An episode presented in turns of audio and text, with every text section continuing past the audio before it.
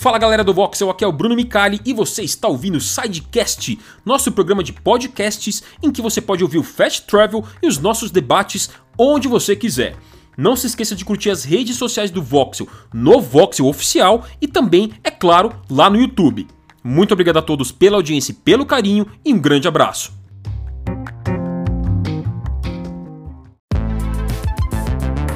Pessoal do Voxel, sejam muito bem-vindos a mais um Fast Travel nessa sexta-feira. E é claro, aqui vamos falar sobre as principais notícias de games da semana. Como vocês sabem, janeiro é meio paradão, mas tem rolado algumas coisinhas aí, inclusive polêmicas, então fiquem ligados aqui. Bom, Deixem aí o seu like e, é claro, se inscreva no canal do Voxel, ajuda bastante a gente. E também muito obrigado a vocês que estão ouvindo o nosso podcast Sidecast, onde colocamos o Fast Travel e também os nossos debates. Inclusive, aguardem, vem um debate bem legal por aí, hein? Então, sem mais delongas, bora para as principais notícias da semana. Confira. E a nossa primeira notícia de hoje é uma certa, é uma polêmicazinha. Não é uma grande polêmica, é uma polêmicazinha. O que aconteceu? É, um gerente de marketing da Duracell chamado Luke Anderson foi entrevistado pelo portal Stealth Optional. E daí? Bom, ele falou o seguinte, que a Microsoft e a Duracell, eles têm um, uma parceria para fornecimento de pilhas. Daí criou-se a ideia de que é por isso que os controles de Xbox ainda são com pilhas. É, parece que tem um contrato aí no meio, parece que essa parceria é, meio que pede para que os controles tenham pilhas. Ele falou o seguinte, ó, abre aspas. Sempre existiu a parceria entre a Duracell e a Xbox. É um acordo constante que a Duracell e a Microsoft têm. O acordo é para fornecer o produto das baterias para os consoles Xbox e também para a pilha dos controles, concluiu o gerente. E ele disse que esse acordo já rola há algum tempo, né? Lembrando que os controles da, da Xbox são a pilha desde 2005, né? Desde o primeiro Xbox. E aí, um portal entrou em contato com a Microsoft para esclarecer essa declaração do Anderson e teve a seguinte resposta: Nós, Microsoft, oferecemos intencionalmente aos nossos consumidores a escolha de bateria para os controles sem fio do Xbox padrão. Isso inclui o uso de baterias AA de qualquer marca e a bateria recarregável do Xbox. Soluções de carregamento dos nossos parceiros com um cabo de USB-C que pode alimentar o controle quando conectado ao console ou PC.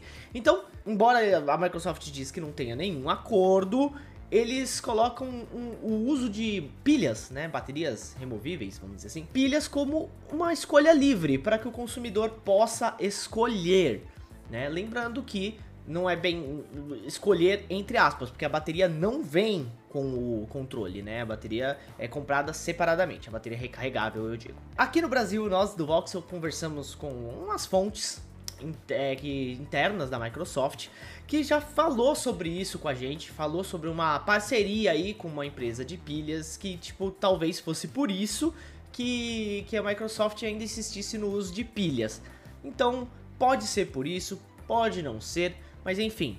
A verdade é, os controles do Xbox realmente têm a, a, pilha, que é muito criticada, né? Todo mundo fala, nossa, pilhas em 2021, mas também tem a opção de você comprar a bateria recarregável mas ela não vem com o console, o que é diferente de, dos outros consoles que vêm por aí, como o PlayStation 5, que tem o DualSense, que é que vem com a bateria, né? O Switch que também o controle Pro, tudo bem, o controle Pro é vendido separadamente, claro, óbvio, mas o controle Pro também é carregado através do Switch. Então, fica aí a informação para vocês. Bora para a próxima notícia. E olha só que legal, foi encontrado um easter egg da série Supernatural em The Last of Us Parte 2. Né? Quem é fã de Supernatural vai achar isso bem legal. Alguns jogadores já encontraram anteriormente uma carta, né? Uma, uma carta supostamente escrita por Jason Eccles, que é o ator que faz o Dean Winchester, falando com uma carta escrita para o Misha, né? Falando do ator Misha Collins, que é o Castiel na, na série. Não tem muitos detalhes, mas assim, parece que o, o corpo do Jensen tá en, é encontrado no centro de convenções junto com uma carta escrita antes de sua morte. Né? Isso daria a entender que os dois atores estariam em uma convenção que, e teriam um, pa, um painel do Supernatural nessa convenção tal. e os quando os eventos do primeiro jogo aconteceram. Ao ficar preso por lá, Jensen faz o possível para ajudar em uma estação de monotrilho, mas acabou sendo atacado fatalmente no caminho. A carta pede para que Misha seja avisado do ocorrido, já que Jensen não conseguiria chegar até ele. Isso deixou os fãs do jogo intrigados sobre a, possibilidade de encontrar o corpo do Castiel. Já que encontraram o, o, o Jensen Eccles, foram procurar o Castiel. E um usuário do TikTok, conhecido como Cringe Lizard, se prontificou a fazer uma busca detalhada pelo sistema de monotrilhos, onde Misha Collins poderia estar, para descobrir onde o corpo poderia ser encontrado. No fim, ele realmente encontrou um cadáver com uma carta endereçada ao ator, dando a entender que seria ele mesmo. Então é um fim bem trágico, né, pros personagens, mas é bem legal, assim, tem vários easter eggs muito interessantes em The Last of Us Part 2, e esse é um deles pros fãs de Supernatural. Bora pra próxima notícia aí.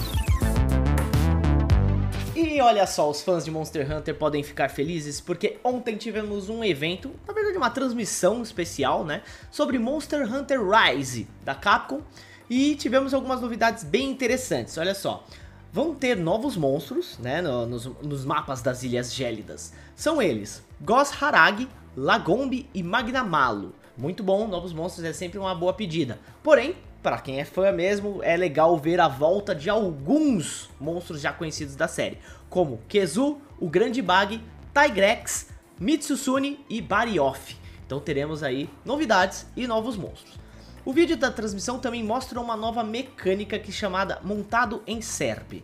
Ele permite que o jogador possa controlar os movimentos do monstro temporariamente, causando uma certa quantidade de dano por meio de ataques aéreos ou da seda férrea, usando o cabe inseto, que é uma arma ali do jogo. Enquanto você estiver montado na criatura, é possível se movimentar, atacar e até mesmo jogá-los contra paredes para causar bastante dano. Interessante. Além disso, vai ter uma demo, quer dizer, já está, né? Ontem eles falaram que iria ter uma demo naquele dia, mas hoje então já está disponível a demo, né? Já podem jogar a partir desde ontem, né? Já estava na eShop brasileira, inclusive, e vai estar até o dia 1 de fevereiro, tá? Então vamos ter aí mais ou menos um mêsinho para poder curtir a demo de Monster Hunter. Os caçadores poderão realizar quatro tipos de missões nessa demo: iniciante, intermediária, treinamento básico e uma de treinamento para montar em SERPs, tá? Para aprender um pouquinho mais sobre essa nova mecânica. É, essa demo tem um, um, total de 30 tentativas, tá? Você pode jogar 30 vezes, que são contadas para as, as missões de iniciante e intermediária. As de treinamento não tem limite, então você vai poder jogar aí indefinidamente. Outro fato interessante é que teremos um modo chamado frenesi. Não é um modo, é um acontecimento dentro do jogo, que é um problema que deverá ser enfrentado com a ajuda de todos os aldeões. Mas a Capcom não falou muito sobre isso aí e não temos tantos detalhes até o momento. Então, fica aí todas as novidades do evento de ontem de Monster Hunter Rise. Bora para a próxima notícia. Bom, pessoal, olha só que confusão que rolou na última quarta-feira. O que, que aconteceu?